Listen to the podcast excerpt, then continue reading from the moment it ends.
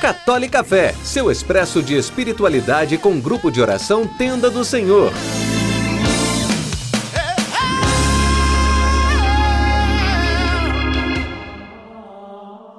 Louvado seja nosso Senhor Jesus Cristo, para sempre seja louvado. Que a paz do Senhor Jesus esteja em teu coração, aonde quer que você esteja.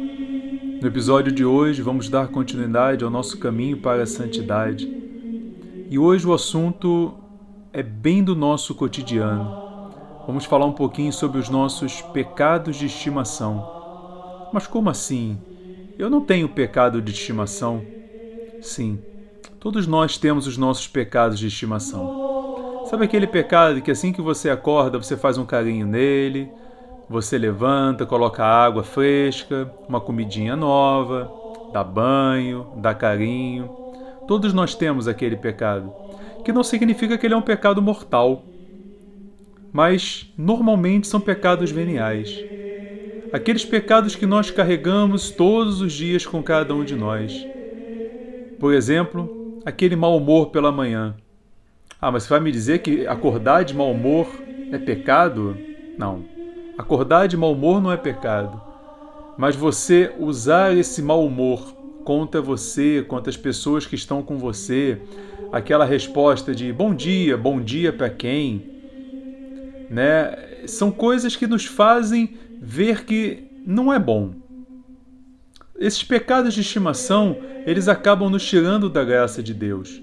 Porque se eu estou de mau humor, alguma coisa está me incomodando.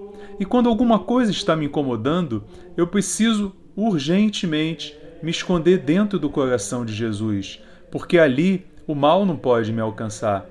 Não é que eu vou acordar sorrindo, feliz da vida, bom dia sol, bom dia céu, bom dia mundo.